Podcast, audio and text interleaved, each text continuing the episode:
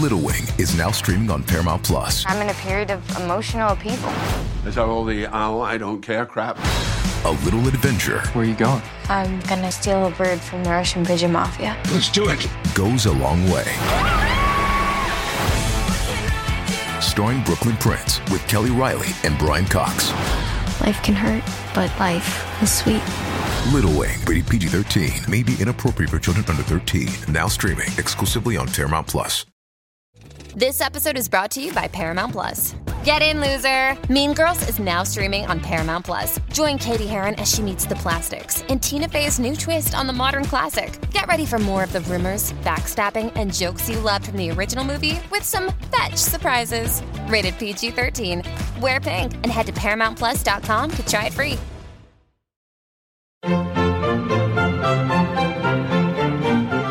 Según el diccionario de la Real Academia Española, La cultura pop se define como el conjunto de las manifestaciones en que se expresa la vida tradicional de un pueblo. nosotros la definimos como Música, cine, televisión, famosos teatro, moda. y arte. ¿Y tú? ¿Cómo la defines? Somos Zona Hop, con Marisabel Houston. y Javier Merino. Nuevo episodio de Zona Pop eh, con muy poco dormir con mi invitada aquí que tengo a mi izquierda. Yo soy Marisabel Houston desde la cabina número 3 de CNN en Español Radio.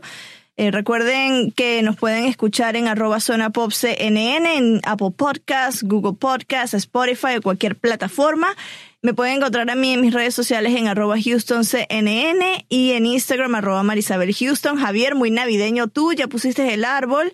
Eh, un mes después de que toda la humanidad lo colocó en su casa. Y es que además lo tuve que poner, terminar de poner este fin de semana, Marisabel, porque como sabes y como muchos saben, me mudé de casa. Entonces, entre la mudanza y demás, pues lo que menos tenía ganas de poner era el arbolito de Navidad. Pero bueno, ya está decorado. Ya subí al Instagram algunas de las decoraciones nuevas, jamás antes vistas este año.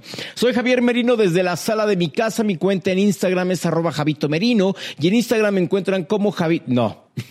en Instagram me encuentran como Javito73 Ahí y en. Twitter me encuentran como Merino CNN y por supuesto a Toribia la Bigotona la encuentran como arroba Toribia la Bigotona en Instagram. Y los invitamos a que se metan a nuestra página web www.cnne.com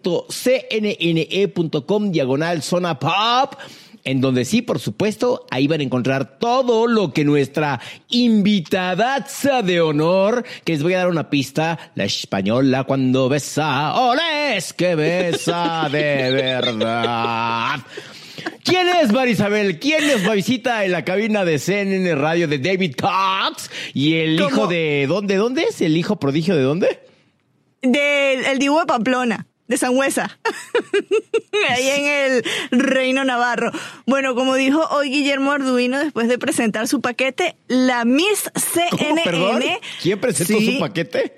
Eh, bueno, esto ya me van a salir con un albur mexicano, su reporte. Gracias. Eh, la Miss CNN, Ana María Rego Romero, que ¡Venga! quería yo que viniese y ella ya ta- también tenía ganas de estar acá. Ana María. Hola, muy buenas tardes, chicos. Javier, encantada de estar aquí contigo.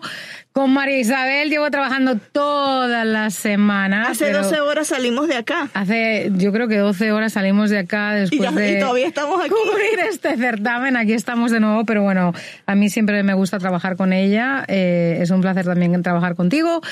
Y bueno, pues para hablar de un certamen que, que tuvo muchas sorpresas, ¿no? Muchas sorpresas. Yo a María Isabel, si todos me perdonan y alguna vez escuchan la palabra mamasita, es porque así es como me refiero a María Isabel. No se me asusten, pero, mm, pero mm, les aviso, Es les que la ganadora nadie se lo esperaba. ¿Tú te lo esperabas, Javier? Honestamente no. Yo sí tengo que decir, bueno, para, para ampliar y de afirmar, estamos hablando de Miss Universo que se llevó Obviamente. a cabo en Atlanta, que es la primera vez que se lleva a cabo este concurso en Atlanta. Que creo que sepan. sí. Creo que sí, ya se había llevado a cabo en Las Vegas, en Miami, pero creo que es la primera vez que se lleva a cabo en Atlanta. Y obviamente fueron en unos estudios recién inaugurados, que son los estudios de Tyler Perry. Eh, como nos dijo la actual Miss Universo, son los primeros estudios en propiedad de un empresario, un hombre de raza negra, así que pues un significado muchísimo más grande. Pero creo que sí, eh, Row Approved todavía no sé, pero creo que sí son los prim- o es la primera vez que se lleva a cabo la competencia aquí en la ciudad. Y bueno, vi- vivieron el Super Bowl a principio de año eh, con, Oye, esta, con, esta emoción y ahora viven Miss Universo. ¿Cómo lo vivieron desde prensa cuando llegó el correo de Berta diciendo que se iban a hacer cargo de esta cobertura, eh? Bueno, mira, eh, ¿quieres empezar tú o...? No, empieza tú. Porque Bueno, yo estuve, yo, yo me quedé un poco sorprendida, la verdad, Eh, porque por lo general no me dedico a hacer noticias con un ángulo que pudiéramos considerar farándula, ¿no? Tú me conoces y tú sabes que yo soy una chica más seria, más, lo intento ser, eh, más de noticias, ¿no? Lo que llaman aquí hard news. Y te voy a contar que le dije a Berta Ramos cuando me, me dijo que, que me había asignado esta cobertura que por favor me mandara algún tipo de cajón, algún tipo de... de Un- una escalera. De escalera, algo, porque como todos saben, y si no lo saben, yo soy una persona bastante bajita, eh, escasamente llego al metro y medio. Eh, lo que tengo de falta de estatura, todo el mundo dice que tengo de actitud. Eh, y utilizo de costumbre tacón, ¿no? Me gusta mucho el, el zapato alto. Pero le dije, seriamente, Berta, búscame un cajón, búscame una escalera, porque al lado de estas chicas yo voy a parecer un gnomo. Va a ser totalmente ridículo. Como gnomo y te voy a de- contar que de durante. te voy a jardín, Sí, sí, de los de jardín. Y te voy a contar que aquí nuestra amiga Mamacita mm, se tomó la libertad de hacerme varias fotos al lado de algunas de ellas, como por ejemplo el jueves Miss Argentina eh, y el viernes en la noche con eh, María Gabriela Isler. Isler, que fue Miss Universo en el, En el 2002 2013. 2013. Y bueno, mm, en fin. No le te- llegaba a la cintura. Vamos, A ambas dos. vamos a dejarlo así.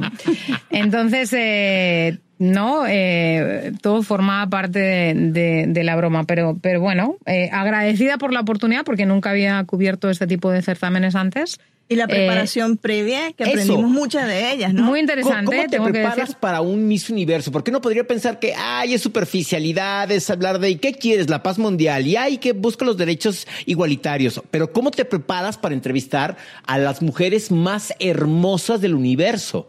Pero eso es lo que precisamente no queríamos nosotras dos, que la cobertura estuviese centrada en una, que fuese trivializada, eh, porque estas mujeres, lo que vimos en, en sus perfiles, son 90 las candidatas que participaron en esta edición, y obviamente nosotros nos enfocamos mayormente en las latinas y en especial las que eran favoritas, que, que al final no ganó ninguna de las favoritas, porque salió Sudáfrica y rompió todos los esquemas.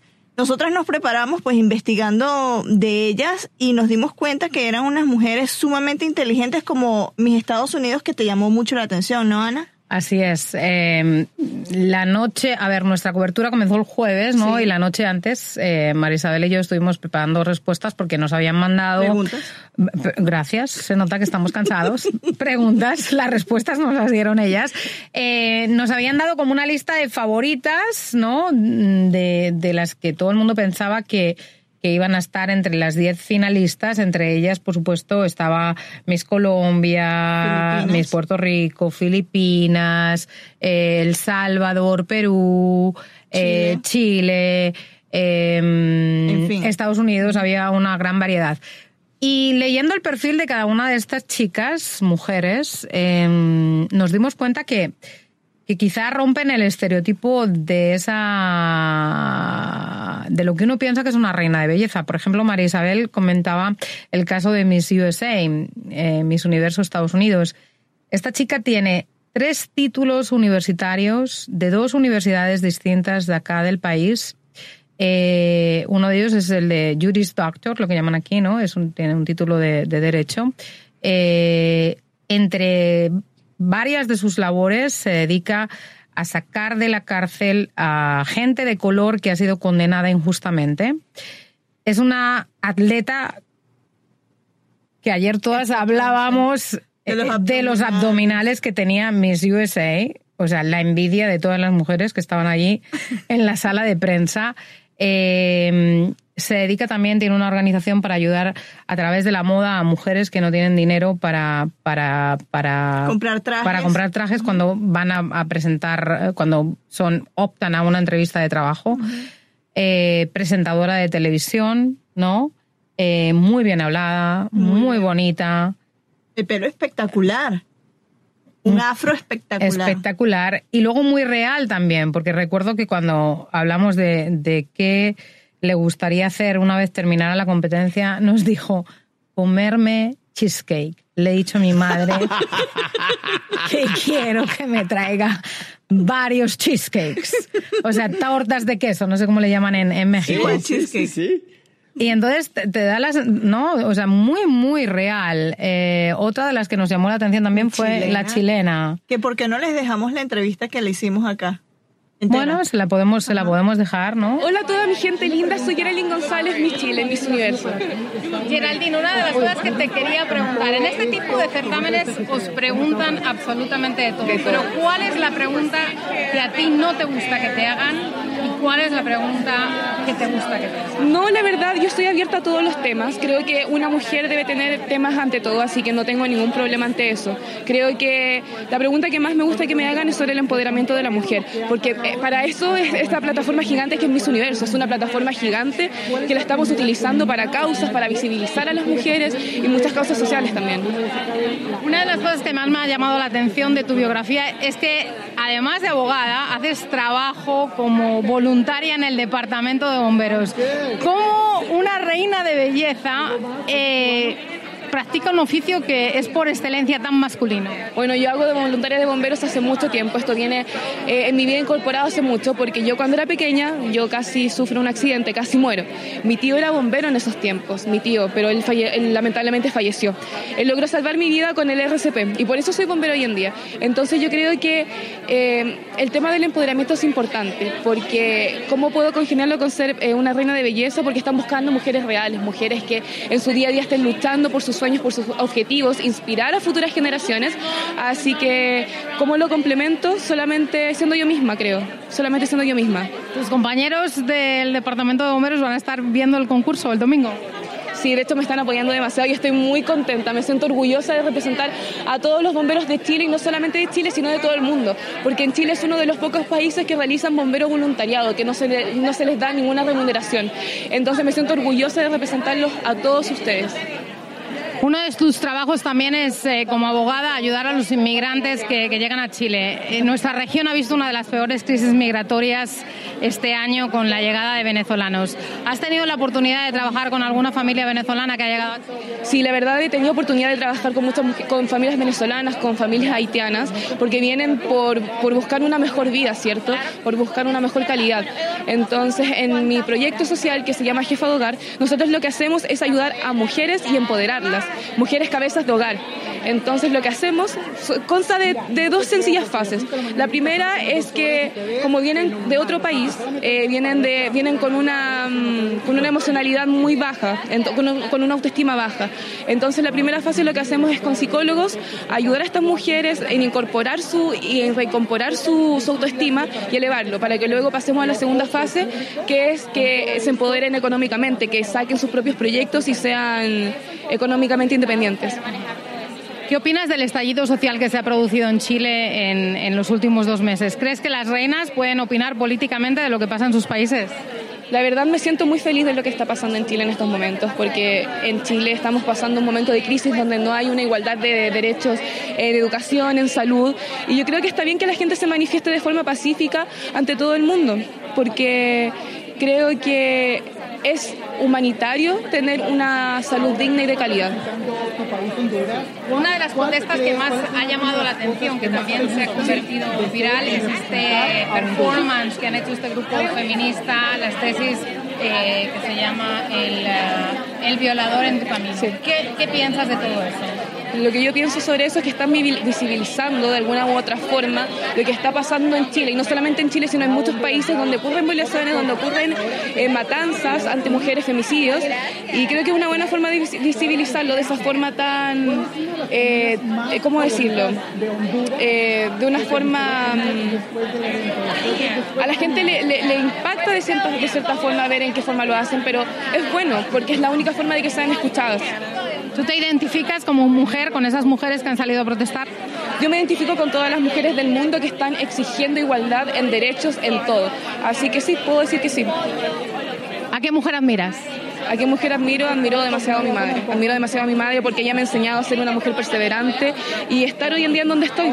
Porque sin ella yo no hubiera jamás aprendido que el entorno no nos define. Yo vengo de un hogar humilde, vengo de un abuelo panadero, vengo de una abuela ama de casa que vivieron toda su vida en el campo. Entonces ellos me enseñaron que los sueños se pueden cumplir si tú eres perseverante. Por eso estoy acá, para enseñarle a toda la gente, a todas las generaciones que ustedes pueden cumplir sus metas. Entonces, no, de nuevo, el perfil de una mujer que, que uno no piensa, wow, cuando ve una reina de belleza, en el caso de mi Chile dices voluntariado de bombero, ¿no? Como bombero. Que entre tú- que- otras. o sea, a ti te dejó eso. Fue el, fue el highlight del miércoles, Javier, porque ella duró al menos 10 minutos diciendo no puedo creer que sea bombero, no puedo creer que sea bombero. Pero lo bonito es la historia que la, lo bonito por el trasfondo que hay, muy triste como ella llegó a ser bombero. Pero algo que aprendiste tú, Ana María, es que en Chile los bomberos no es carrera, sino que es un voluntariado. Así es, es, es, eh, es un trabajo de voluntariado. Todos los eh, bomberos aparentemente son voluntarios. Y en el caso de Miss Chile, pues como decía María Isabel, eh, tiene un trasfondo personal, el por qué ella decidió, mm, decidió trabajar como voluntaria en el departamento de bomberos, además de también estudiar leyes, de ayudar a inmigrantes eh, que llegan al país. Nos habló del el caso de la crisis migratoria a Venezuela. Pero, mm, de nuevo, mujeres que realmente eh, sorprendieron porque además lo hablábamos también ayer. Quizá este ha sido un certamen en el que se ha hecho eco de, de cómo las mujeres están intentando utilizar plataformas como las de Miss Universo para cambiar el mundo, para que la gente se dé cuenta de que son más que una cara bonita, ¿no? Y que con la belleza a veces se, se llega, se llega a conseguir cosas importantes. Y es a lo que justo iba. El desfile de traje regional fue el desfile en donde se dieron una cantidad de mensajes, empezando por Canadá, que su traje era una planta de marihuana buscando la legalización. Después, el que me llamó la atención fue el de los Países Bajos, que todo el vestuario fue hecho con residuos, con basura que se encontró en el mar. Pero el que sin duda a mí, a mí en lo personal, fue el que más me, me, me gustó, fue la de Mis Laos, que llegó en este elefante enorme y que al final abre el elefante y pide que salven al Amazonas. ¿Fue esto una plataforma política? ¿Cómo la ven ustedes? Sí, yo creo que aprovecharon muy bien la oportunidad y nos decía María Gabriela Isler que es algo, y ella como Miss Universo por Venezuela en el 2013, que fue el- eh, la corona más reciente que obtuvo Venezuela en este concurso. Esto ella antes no lo había visto, dice que aprovecharon la coyuntura de que este año han ocurrido cosas muy importantes, muy grandes en el mundo, como las protestas, eh, como bueno, las protestas feministas también, porque Miss Brasil fue la primera que abrió con este statement, si se quiere, político, con eh, un- un- una manera de ella decir que estaba en contra de la violencia de género. Y sí aprovecharon, yo creo que sí, o sea, aprovecharon este escenario que todo el mundo las estaba viendo porque era un streaming a nivel mundial, más la gente que estaba transmitiendo desde allí. Eh, aprovecharon de dar un mensaje y demostrar que son mujeres que están interesadas en algo más allá de, como siempre les preguntan, la típica pregunta de mí, la paz mundial. Todos queremos la paz mundial, ¿no? Además, bueno, como tú dices, la brasileña fue la primera, ¿no? Que, que abrió, mm, hizo ese tipo de reivindicaciones. Y luego, como tú dijiste, fue la de Laos, que además tú lo piensas y dices, bueno, el Amazonas queda un tanto, ¿no? El- la problemática del Amazonas le queda un tanto distante a, a la candidata de Laos. Y sin embargo, mucha gente agradeció, sobre todo las candidatas que hablamos de, de nuestra región, el hecho de que mis Laos tuviese ese mensaje, que además, como tú dices, el elefante, cuando vimos aparecer el elefante dijimos, ¿y dónde está Miss Universo Laos? Porque no, no se la veía, ¿no? Y cuando abrió ese elefante, ¿no? Y veías esas llamas y la verdad es que fue uno de esos momentos de la noche que, que nos llamó la atención. Hubo otros momentos anteriores El de durante la co- Salvador. el del Salvador también, que, que, que la mujer entró y yo decía, Dios mío, ¿cómo puede no portar portar ese ese ese costume? ¿Qué- cuatro, qué Era la que traía, que salía con los brazos extendidos y le caían como dos capas y aparte atrás tenía como una cosota enorme que yo no sé cuánto pesaba. Esa misma, porque No, pero tenía una capa, sí, no recuerdo. No recuerdo si tenía una capa, pero ella no podía, primero... Salir. eh, salir, o sea, esto no, no se vio, pero ella no podía salir, se le quedaba encajado las cosas esas que tenía por arriba en el escenario y después para regresarse fue todo un problema y hasta la Miss que salió después de ella, que no recuerdo cuál fue, No tuvo que bajarse del escenario, subirse de nuevo, ir hacia el final, modelar y pasarle corriendo, o sea, como que esquivándola y ella todavía allí y iba a pasar otra Miss, no podía salir, o sea, ese momento fue chistosa de cierta manera, pero la pobre seguro lo sufrió. Y el otro, sé que Javier hay uno que le causó mucha gracia. ¿Cuál, cuál Y es fue? justo la que te iba a decir. De repente hoy en la mañana estoy viendo las fotografías de los trajes típicos, que es de las cosas más llamativas justo con el, junto con el traje de baño. Pero cuando sale el, el, el- el vestido regional y le digo a Marisabel, oye, ¿quién fue la que salió como si fuera la cuchara de La Bella y la Bestia Ah, del musical de Broadway? Fue la vietnamita. Sí, fue la vietnamita que además De los- café, sí. de café lo explicó.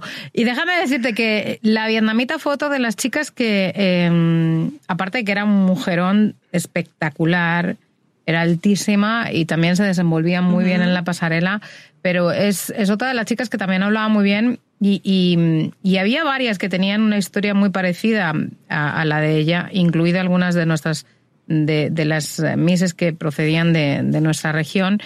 Una chica con, con unos orígenes súper humildes, muy, muy humildes. Entonces, uno mm, piensa cómo estas mujeres, ¿no? sobre todo en países como Vietnam, llegan a, a- a- a alcanzar, ¿no? a estar en este tipo de certámenes eh, teniendo unos orígenes tan humildes. O sea, qué, qué, qué perseverancia y qué, qué voluntad ¿no? para, para desafiar todo tipo de obstáculos y para lograr representar a tu país eh, en este tipo de certamen como, como la mujer más bella de Vietnam, viniendo, como ya decía, prácticamente de, un- de, un- de una zona súper rural de, de Vietnam.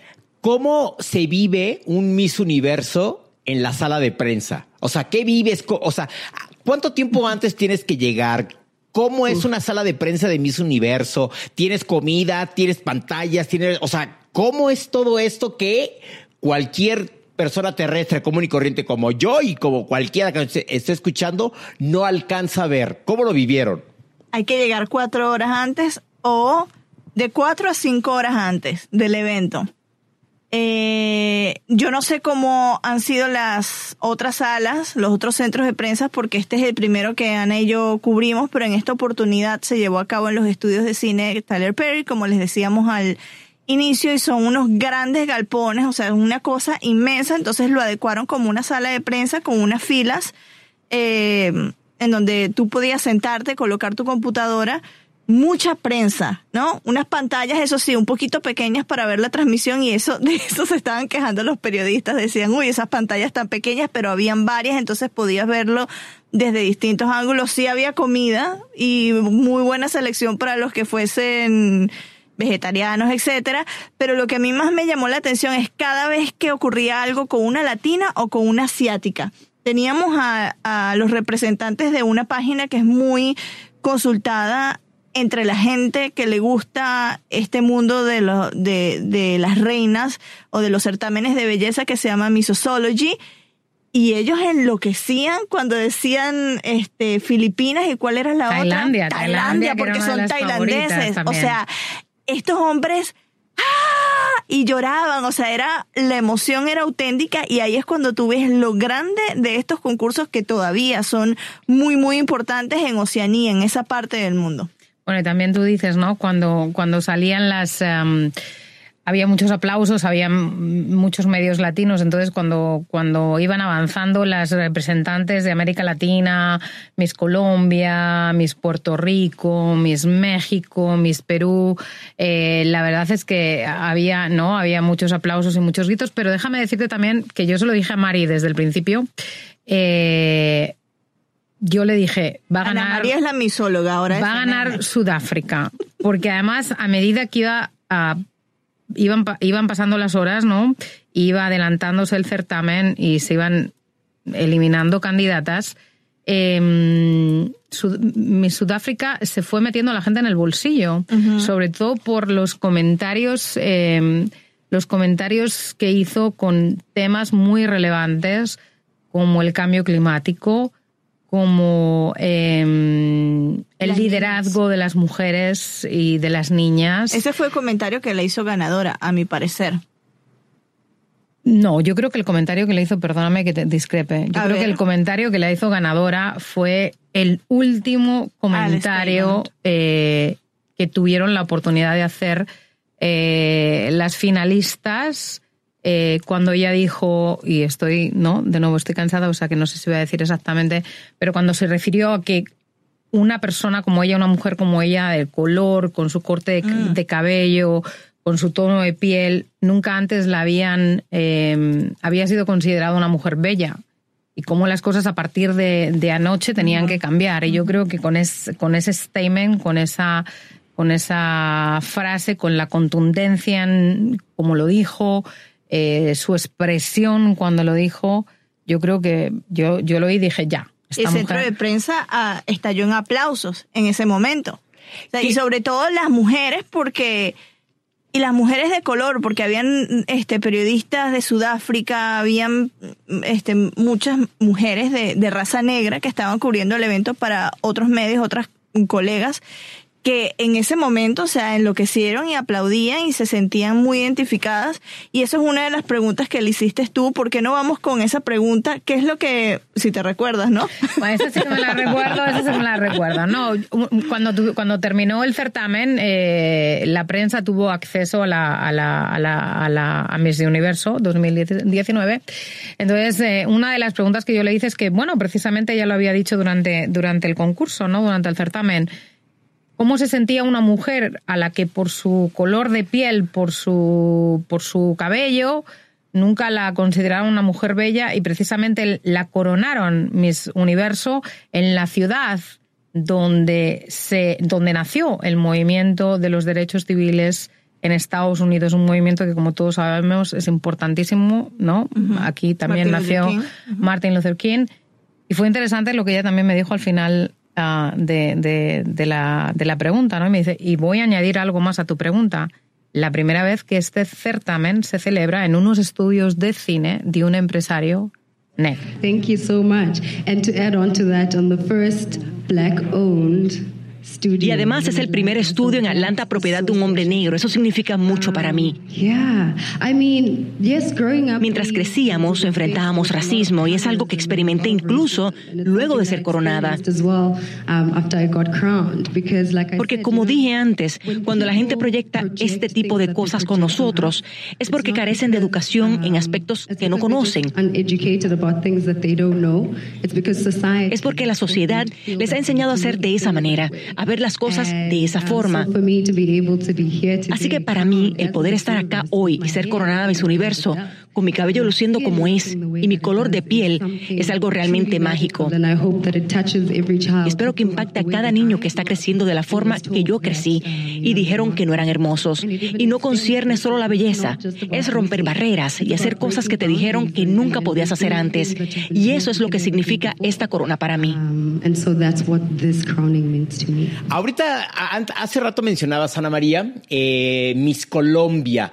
¿Qué se vio en la, en, en la sala de prensa cuando el conductor Steve Harvey, que a mí me sigue cayendo muy mal, y cuando dijo, y Miss Colombia pasa a la ronda de las siguientes semifinalistas y volteó y le enseñó, mira, y te puedo enseñar que aquí dice Miss Colombia y que Gabriela Tafur, Miss Colombia le dice, ¿estás seguro de que leíste o me regreso? Y que le dijo, tú sí me perdonas, pero la gente del cártel está molesta conmigo y no lo están tomando de la misma manera. ¿Qué se comentó? ¿Qué se habló? Bueno, Javier, tengo que decirte que esa fue la segunda vez que mencionó que hizo ese tipo de, de- de comentario, porque lo había hecho anteriormente cuando comenzó el certamen, casi al principio, como dice María Isabel, diciendo que, bueno, refiriéndose a esa broma que causó ese, esa, ¿no? Que él coronara a Miss Colombia cuando no lo fue y que todavía hizo alusión a que los colombianos no se lo habían perdonado Incluso no dijo los carteles de la droga. Esa fue la primera vez, casi al inicio del programa. Y la segunda vez. La primera vez la gente se quedó, hubo muchos... ¡Ah! No puede ser, como ha hecho este comentario, ¿no? La gente estaba en estado casi de conmoción, De shock, claro. porque, porque No se lo esperaban. no se lo esperaban, ¿no? Y la segunda vez, cuando lo volvió a repetir, cuando la candidata estaba hablando con él y, y le mencionó, ¿quieres que me vuelva para que...? Dijeron, es increíble que haya vuelto a, a- a- a decir exactamente lo mismo, ¿no? Un tanto ofensivo, ¿no? Y, pero él, él pareció restarle totalmente importancia, Sí, como, como si que, no fuese como, si no, como si no fuera importante. Pero la Ah. gente sí que se quedó sorprendida, porque como te digo, no lo había dicho una vez, sino que lo dijo dos veces. Y la verdad es que hay que decir que Miss Colombia lo, lo manejó, manejó la situación muy bien, porque yo creo que fue uno de los momentos que también es otra de las candidatas que, que yo se lo decía a la gente, ¿no? Una chica muy bonita, eh, pero también con una gran preparación. Abogada, graduada cum laude, ahora no recuerdo qué universidad. De los Andes. De los Andes, eh, habla tres idiomas, toca el piano, toca el violín. eh, creo que jugó a nivel nacional voleibol. eh, entonces dices, otro ejemplo de que las mujeres que han llegado a este certamen, muchas de ellas están muy preparadas. ¿Por qué no colocamos la entrevista con señorita Colombia acá? Sí, Ok, claro, venga, venga. Soy Gabriela Tafur, Miss Colombia. ¿Cómo te has preparado para llegar hasta acá? Mucho, me he preparado mucho. Llevo un año exactamente trabajando por Colombia, viajando a todos los rincones de mi país, trabajando cada día porque Colombia sea un mejor país. Entonces yo creo que esa es la preparación más gratificante que he tenido para Miss Universo. ¿Cuál ha sido la parte más difícil de, de esta experiencia? Lo más difícil es estar lejos de casa. Creo que no poder ver a mi familia tanto como quisiera, pero bueno, eso se ve retribuido de una manera muy linda y es pudiendo compartir con mis compañeras, conociendo más de Estados Unidos, de la organización y estoy contenta de estar acá. ¿Cómo crees que el mundo de la belleza puede am, ayudar a cambiar o a mejorar determinadas causas sociales, por ejemplo, con las que tú estás involucrada? Claro que sí. Yo creo que cada cosa que tenemos, cada oportunidad, cada beneficio debe ponerse al servicio de los demás. En el caso de la belleza, la belleza genera atención y genera visibilidad. Entonces, utilizando la belleza como una plataforma para darle visibilidad a las causas sociales, en mi caso, eh, el maltrato eh, contra las mujeres y la desnutrición infantil, pues simplemente dando la visibilidad que se requiere, siendo una vocera para las causas y trabajando por ello. ¿Cuándo es cuando te sientes mejor realizada? Me siento realizada cuando salen las cosas bien, cuando lo que me propongo se cumple. Por ejemplo, viajando a Puerto Guzmán, Putumayo, que es una zona donde había mucha desnutrición infantil. Llevamos más de 2.000 eh, alimentos para, para 2.000 niños y sus familiares. Entonces fue muy gratificante saber que ese sueño se cumplió de poder alimentar una zona tan de zona roja, porque era una zona roja, y poderle dar la alegría a esos niños. ¿Cómo ha cambiado tu país tras la firma de la paz? Bueno, creo que se están abriendo conversaciones y están abriendo panoramas de paz para hablar de un tema que antes no se hablaba. Creo que la gente tiene una perspectiva diferente de Colombia. Estamos trabajando por nuestra paz y hoy en día estamos reunidos todos los colombianos en, en torno a un fin, que es conseguir educación, conseguir paz, conseguir mejores oportunidades para los jóvenes. Entonces creo que al abrir ese campo de la paz estamos discutiendo otras cosas realmente importantes en nuestro país. Para terminar, ¿quién es tu héroe? Mi héroe, digamos, en mi, mi heroína en mi casa es mi mamá. Yo creo que es una mujer que ha sacado mi, ca- mi casa adelante en las peores circunstancias. Y a nivel global, Michelle Obama es una mujer que me inspira mucho yo creo que por eso es mi heroína. Y otra de las que eh, resaltó, de las que se metió entre las favoritas fue tu coterránea, Javier, que quiero pues rescatarla y traerla aquí a la conversación porque también la entrevistamos, que es Sofía Aragón, eh, Miss México, una tapatía preciosa. Eh, y ella inicialmente no estaba como que en ese, En ese top favoritas. 5, en ese top 3 y se creció muchísimo en la competencia de traje de gala. Y el ángel de independencia que sacó en el... eh, a, mí, a mí me encantó porque además conozco México, le guardo mucho cariño al país, entonces ver ese ángel de, inde- de independencia eh, caminar y que abría sus alas espectacular, pero ella se creció mucho y es muy inteligente. Ana María la, la entrevistó, una entrevista larga, como siete minutos, que la vamos a escuchar aquí después, pero tu impresión de Miss México. En, en- en el, el jueves, ¿no? El en la jueves, alfombra sí. roja la entrevistamos. Lo mismo, una chica que eh, ha escrito eh, Dos libros. dos libros eh, y que una de las causas sociales que más le interesan eh, es la salud mental, eh, porque ella tuvo problemas de depresión, nos estuvo contando, y, mm, y también, ¿no? Fue sorpresivo porque, como dice María Isabel, no creo que mucha gente la puso entre las favoritas y llegó a ser, ¿no? Estuvo entre las tres finalistas. Eh, muy, eh, muy positiva, también muy bien hablada, em, convincente, te convencía realmente escuchándola. Muy bonita también. Eh, yo le comentaba a María Isabel, ¿no? Eh, a mí me encantan los labios rojos, es como un trademark. Y luego terminamos con, conociendo a su maquillista. Y le dije, por favor, mm, dame el. Una el retocadita y maquillame antes, por favor. no, eso, eso, eso, no, porque no le quería hacer el feo a las chicas de, de, maquillaje de CNN. Pero lo que sí que le dije, digo, por favor, déjame saber cuál es el lápiz labial que tiene Sofía, porque me encanta y además le, le brillaba toda la cara. Pero pero de nuevo, otro tipo de, otro ejemplo de mujer comprometida eh, con una causa tan importante como es la salud mental, una enfermedad invisible de la que muchos no quieren hablar. Eh, yo recuerdo que además este año me tocó hacer un reportaje sobre suicidios el Día de la Salud Mundial y tuvo mucha, eh, tuvo mucha repercusión en redes sociales, porque la verdad es que también es un tema que a mí me toca muy de cerca. Yo tuve un par de amigos que se suicidaron eh, y creo que es un tema del que no se habla lo suficiente. Eh, que, hay un estigma todavía. Hay un estigma, ¿no? Y que realmente mm, para las familias de aquellas, eh, de aquellas personas que cometen, que cometen un, un suicidio es, es, es, devastador, porque es una, es, una, es una experiencia que yo creo que nadie logra superar. Entonces me parece muy valiente por parte de Sofía eh, utilizar su experiencia personal para, para atraer la atención sobre este tema tan importante y del que a veces se habla muy poco, ¿no? Hola a todos, soy Sofía Aragón, Miss Universo México. Tengo entendido que eres escritora. Eh, ¿Cómo surgió ese interés por la escritura? Cuando tenía más o menos 5 o 6 años que empecé a, preguntarme sobre la vida, el universo, el cosmos, Dios, la existencia, eh, realmente son preguntas raras para una niña de esa edad y me acercaba mucho a mi papá. Y mi papá mm, lo que hacía era recomendarme libros, obviamente dependiendo de mi edad, porque fui creciendo y me recomendaba cada vez más libros y a la vez me decía que lo escribiera que escribiera todos mis pensamientos, lo que iba sintiendo y lo que yo iba preguntándome sobre la vida misma. Todos esos escritos eventualmente se convirtieron en mi primer libro. Y mi primera vez que escribí para una revista fue a los 18 años y ahí fue cuando me di cuenta que quería hacer esto como una pasión de vida. El tema de escribir es una manera de proyectar quién tú eres y realmente demostrar tu esencia a través de un papel.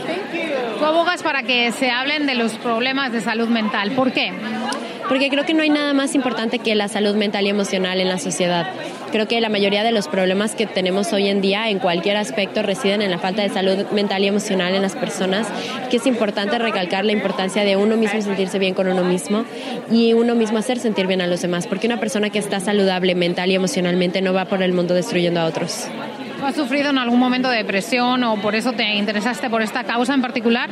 Sí, yo sufrí de depresión y entendí lo que significa desde dentro esta enfermedad silenciosa, que es la enfermedad de la falta de esperanza.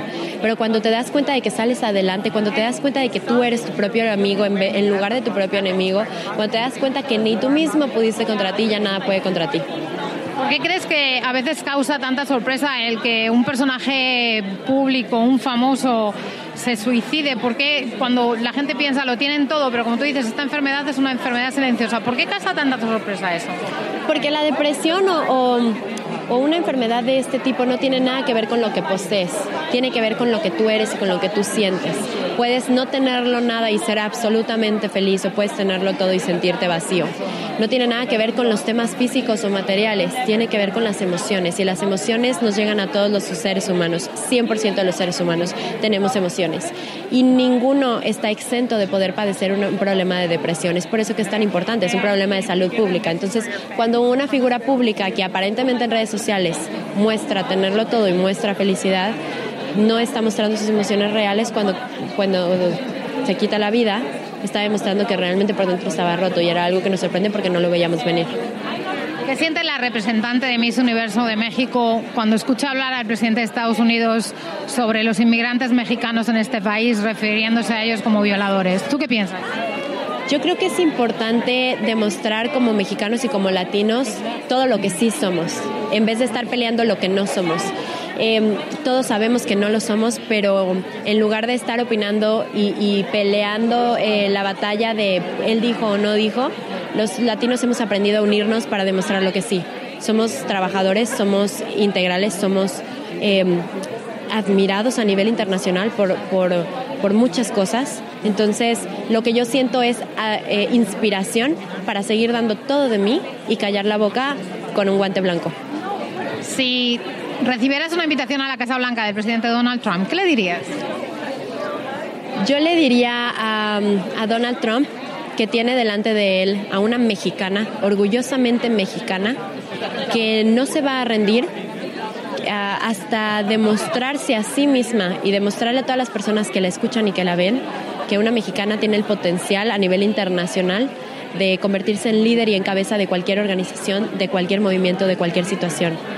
No es tu país, no es tu posición y no es donde naciste, eres tú quien define quién eres y hacia dónde vas. Entonces lo que yo le diría es Donald Trump, date cuenta que no depende de dónde vengo, sino de quién soy, hasta dónde voy a llegar.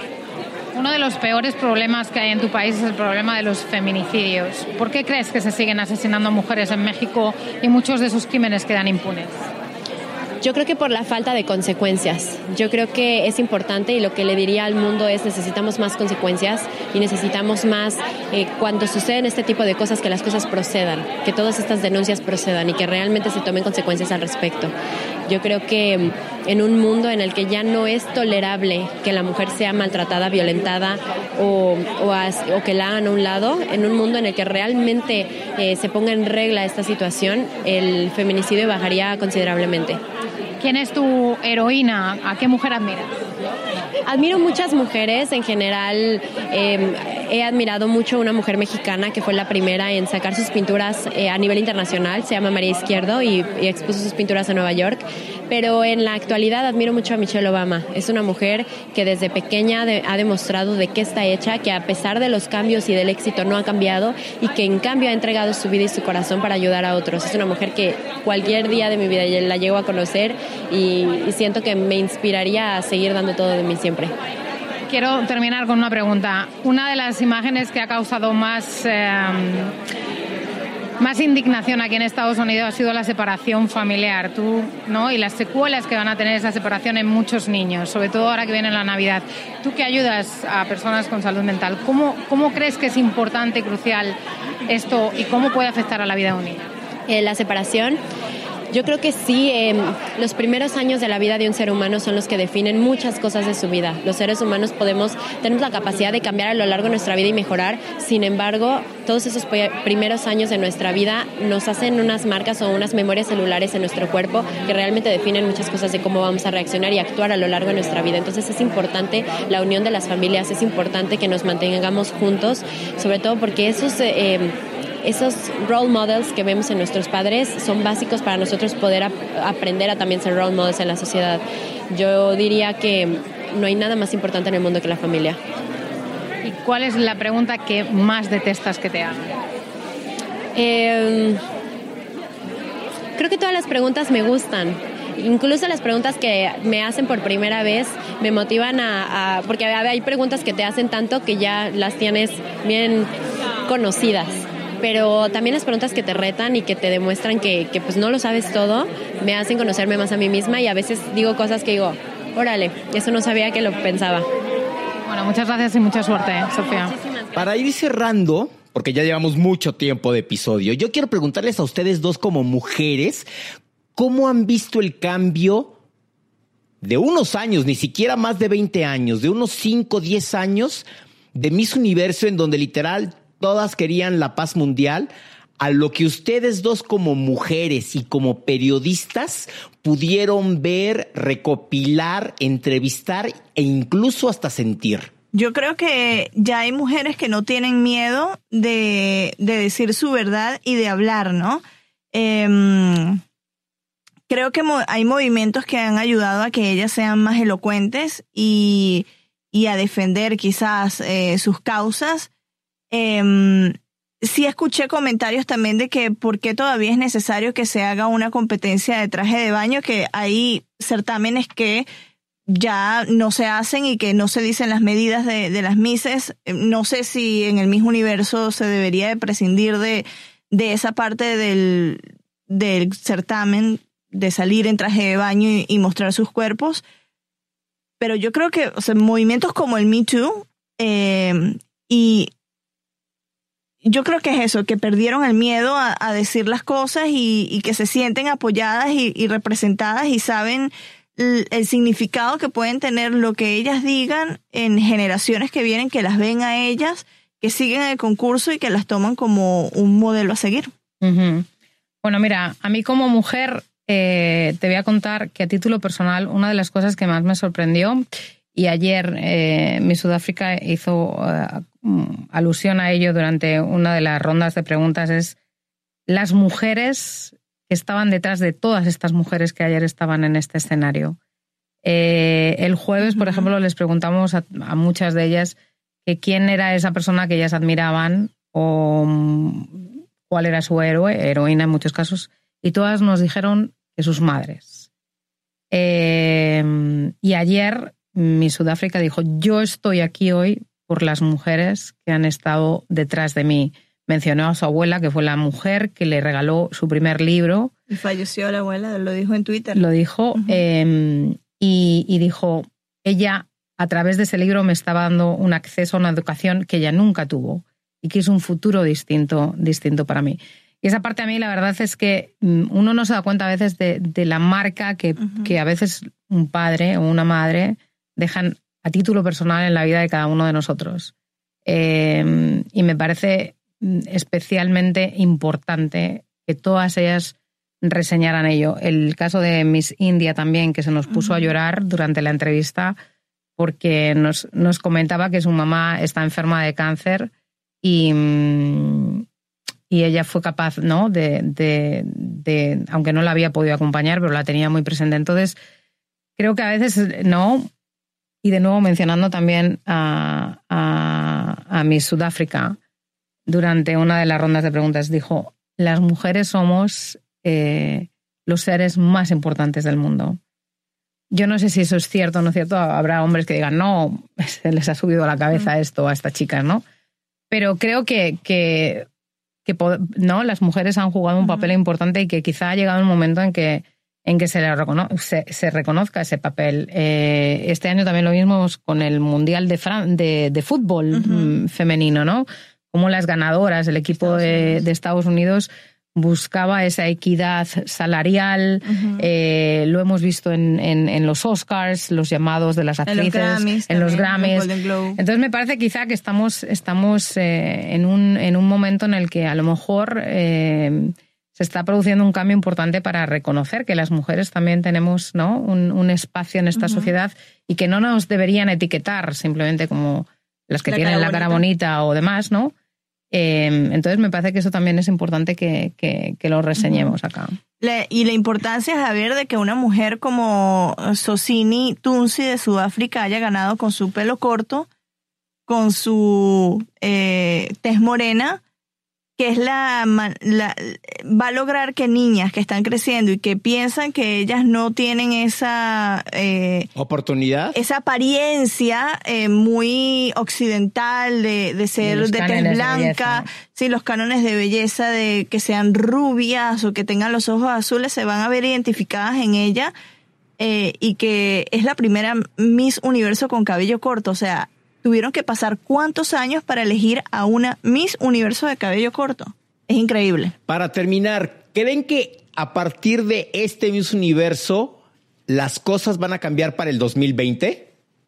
Que sé que van Uy. a haber nuevas, no reglas est no establecidas, pero que sí va a haber mujeres que ya no van a desear la paz mundial. ¿Creen que vaya a cambiar esto a partir del próximo año? Mira, con las preguntas que hicieron, las cinco preguntas del jurado que estuvo nada más conformado por, por mujeres, yo le decía, Ana, wow, qué preguntas tan fuertes, ¿no? Y muy directas y muy eh, enfocadas en, en, lo que está ocurriendo. Temas de actualidad. Sí, en lo que está ocurriendo actualmente es que yo no sé cómo funciona la organización. Yo espero que sí haya un cambio en que tal vez no se trivialice tanto y que se le reconozca más su parte eh, profesional, porque como lo dijimos al inicio, ya hace muchos minutos atrás, son mujeres preparadas, súper inteligentes. Eh, no sé, yo creo que este año fue muy importante, no solo por las preguntas, por el jurado, por quien ganó, eh, sino porque sentaron precedentes como con lo de las protestas, que se dejaron ver de que tienen una postura, eh, si se quiere, política. ¿Tú qué piensas, Ana? Yo creo que sí, ¿no? Que después de este certamen, sobre todo quizá por lo que hablábamos, lo que hasta ahora eran los cánones de belleza cuando se trataba de escoger a una Miss Universo, em, la candidata sudafricana pues quizá rompió los esquemas, porque la verdad es que yo no creo que nadie la consideraba eh, finalista ni mucho menos ganadora de este certamen, ¿no? Nunca estuvo en las predicciones. Nunca estuvo en las predicciones de los expertos. Eh, y yo creo que, que, bueno, quizá eh, las cosas están cambiando como están cambiando los, los tiempos, que hay cada vez eh, más voces de mujeres que se están dejando oír y creo que es, que es importante que existan este tipo de, de plataformas precisamente para que se escuche también la diversidad de esas voces, ¿no? Pero bueno, yo tengo que decirte a ti, tú como, como hombre, ¿a ti qué te llamó más la atención? Tú que nos preguntas a nosotros. De ese certamen. Yo tengo que decir que sí, yo como mexicano estaba apoyando y gritando y cada vez que anunciaban, porque además siempre coincidió y, fue lo que a los mexicanos nos dio mucha esperanza que en todas las eliminatorias Miss México era la primera en que se nombraba. Entonces eso como que los mexicanos nos empezamos a hacer a la idea de que ahí vamos, ahí vamos, ahí vamos, ¿no? Y cuando ves a una mujer que es guapa y que es inteligente y que le gira la, la ardilla en la cabeza, como que dices, ah, chirrión, esta mujer sí, o sea, como que sí, o sea, como que sí, se me antojaría platicar con ella, estar en una cena. Y creo que eso también fue lo que cambió mucho en la forma de ver el concurso, la forma en que todas las mujeres respondían y que no era como la película de Sandra Bullock de Miss Congeniality, en donde and World Peace, o sea, de, de, la paz mundial, ¿no? Yo creo que eso sí te llama mucho la atención. A mí lo que me gustaría ver en un Miss Universo, y creo que el paradigma lo voy a, tratar de romper, a una mujer que esté pasadita de peso, que no la veas y digas, es una varita de nardo, no, también, ¿por qué no una mujer que tenga 10, 15, que no tenga el cuerpo perfecto, pueda ser la mujer más bella de este mundo, ¿no? Porque también, si aquí ya estamos viendo a mujeres que tienen tres carreras, que hablan no sé cuántos idiomas, que se preocupan por, más allá de cerrar el agua, y que, y que, y que realmente piensan por, por lo que está pasando el mundo, ¿por qué no ver a una mujer pasadita de peso? Ya vimos a una chica trans, la, española. Con España. Este año, la primer Miss eh, abiertamente gay en un certamen. Entonces, ¿por qué no ver a una mujer pasadita de peso, no? Y sobre todo cuando hubo toda esa polémica que yo no sé si tú te recuerdas, Javier y Ana, con Alicia Machado, Miss Universo venezolana también en los 90, que ella subió un poco de peso y Donald Trump la puso, el actual presidente de Estados Unidos, la puso ante los periodistas, ante las cámaras, a saltar la cuerda porque estaba pasada de peso y le dijo Miss Pig en ese entonces. Pero yo creo que eso es lo que hablábamos antes, ¿no? Que quizá por eso al ganar la sudafricana ha roto con esos ciertos, con esos cánones de belleza que existían hasta ahora y quizá el peso es uno de ellos. Quizá nosotros seamos los que nos tengamos que plantear claro. qué es la belleza. ¿Puede la belleza, por ejemplo, tener curvas? ¿Puede la belleza estar sobrepasada de peso? Eh, ¿Puede la belleza eh, tener, no oscura, no tener cirugías? ¿Puede la belleza ser bajita? Tener tatuajes. ¿No? Entonces Tener creo que como este. Ay, no. Eh, entonces yo... me vuelve loca con el piercing. Entonces yo creo que quizá es eso, quizá tenemos que ser nosotros lo que nos planteemos, los que nos planteemos y nos hagamos esa pregunta. Definamos qué es belleza. Y con esta pregunta que deja abierta Ana María Luengo Romero, la española, cuando besa, ¡ole! Despedimos el episodio de hoy. Gracias, Ana María, por haber estado con nosotros. Qué buena corresponsalía te echaste con las mises, la neta, ¿eh? La neta. Bueno, muchas gracias, pero siempre hay, yo lo digo, esto es un trabajo en equipo. Claro, y aquí estuvo mamacita mi vera Y creo que hicimos una diferencia porque nos salimos de las preguntas que normalmente se hacen en este tipo de contextos y fuimos un poco más allá. Creo que yo nunca había visto tanto contenido original en las redes sociales de CNN. Yo nada más veía cada ratito cómo salía video y video y video y video y yo así de que, no hombre, quien esté haciendo esto debe de tener tentáculos en todo el cuerpo para estar con dos tentáculos por acá, otros por acá, así como Úrsula del rey, del rey León, ¿eh? ¿Cómo no? De la pequeña No, del Rey. León, no, del Rey León, no, de la sirenita. No nos equivoquemos de personaje, Merino. Además, Úrsula bien gordita, con esos tentáculos. No, felicidades. Bueno. la, la- la Gracias. neta, No, excelente gracias. cobertura. Qué chida, qué padre, eh, la neta. La neta me dieron mucha envidia porque si hay algo, que- uno de los eventos que yo quiero cubrir algún día es un Miss Universo para estar atrás como vuelto loco, tratando de, ay, mira, mira esta, no mira esta, mira aquella, mira bueno, la otra. ojalá ¿no? que sea próximamente en México y que Casi Reyes nos envíen a María y a mí y los tres nos vamos de cobertura. ¿Te parece, Javier? Claro, bienvenidas, bienvenidas a quedarse al Chimuelo Antoribias Bed and um, Breakfast aquí en la casa. ¿O no, Toribia? Yo te digo, yo te digo que volver, me tocará volver a estudiar, porque gracias a que tuve María Isabel, que ella me, me iba ¿no? Eh, alimentando mis inquietudes, eh, que las tenía, y, y- y muchas de las preguntas que, ¿no? Entonces eso creo que también es importante. Prepararse, hay que prepararlo todo, como uno prepara un breaking news, como uno prepara cosa, un claro. impeachment. Es más, ayer un compañero panameño que estaba, que estaba, y esto no sé si va a salir en el programa, pero bueno, No, sí, lo podemos bien. dejar. Pero eh, el chico le sorprendió, ¿no? Porque el jueves, después de haber estado en la alfombra roja, en la presentación de las de las candidatas, eh, nos, María Isabel y yo terminamos y dijimos, ay, el impeachment, ¿qué estará pasando? No sé qué. Y el chico se quedó sorprendido como diciendo, ¿ustedes por qué cambian de tema tan rápido? Somos CNN. Entonces creo que, que es lo- que, que quizá también ahí radica parte de que, hay que prepararse todo por igual. Cuando a Sí. uno le asignan una cobertura, te tienes Hay que, preparar bien. Eh, se trate de un certamen de belleza que de un impeachment, de un juicio político, de un no, de unas elecciones, de un evento deportivo. Creo que al final nuestro trabajo tiene que hablar por, por, eh, por nosotras y, y- y por la cadena, ¿no? Porque al fin y al cabo estamos representando a, a esta cadena. Ana María Luengo Romero, sí, dinos qué vamos a ver de especial de Navidad de nuestro mundo. Adelántanos, por favor. Bueno, mira, estamos haciendo un programa distinto. Eh, yo cuando hablé con... Va a entrevistar a Santa Claus, niños. no, no, no, no, no, no tengo... Está muy ocupado ese señor. No, te- no tengo, no tengo tantas influencias. Pero mira, Javier, yo eh, creo eh, que se ha perdido un poco el sentido del espíritu navideño. Entonces, lo que he querido hacer con este programa es ver la Navidad, recordar qué es la Navidad y ver la Navidad a través de los ojos de distintos personajes. Por ejemplo, de un sacerdote, y yo sé que hay mucha gente que no es católica o que no cree, ¿no? No cree en Dios o tiene otro tipo de creencias. Eh, la Navidad a través de los ojos de un homeless, de un... De Sin un- techo. Sin techo. Desamparado. eh, desamparado. La Navidad a, la- a través de los ojos de un niño. Eh, ¿No? La inocencia de los pequeños. ¿Cuándo sale ese especial? Ese especial sale, lo grabamos el eh, 17 de diciembre y creo que sale justo antes de la Nochebuena.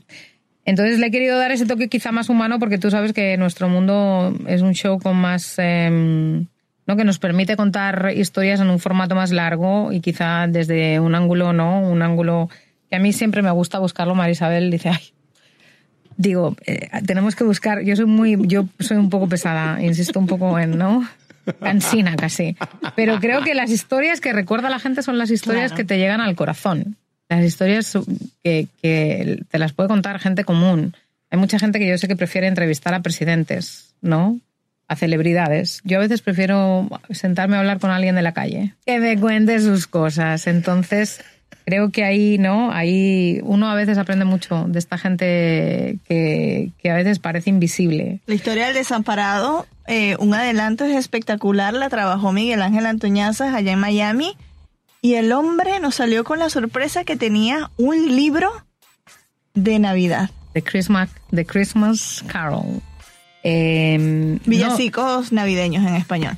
y, Y aparte, te digo, un, un señor que estamos intentando buscar más información, pero parece ser que fue un cirujano ortopédico Wow. y ahora vive en la calle. Eh, muy bien hablado y, y- y tiene un quote que era que me acuerdo, nos contaba Miguel Ángel, ¿no? Diciendo que la Navidad es para los enamorados y para los niños. Y para los perritos, mira cómo se metió Mira. Toribia en la transmisión. Bueno, Toribia, ya. también para ti. Y con eso vamos a finalizar porque ya se nos va a montar en la hora el episodio o ya estamos montados con las entrevistas. Yo soy Marisabel Houston desde la cabina número 3 de CNN en Español Radio. Me encuentran en Twitter en arroba HoustonCNN y en Instagram como arroba Marisabel Houston. Me faltó el ladrido de Toribia el día de hoy que se metió en el anterior el episodio. Dile que por favor ladre. Bueno, ¿lo- ¿Toribia? No, hoy sí no. No. No. Ok, bueno.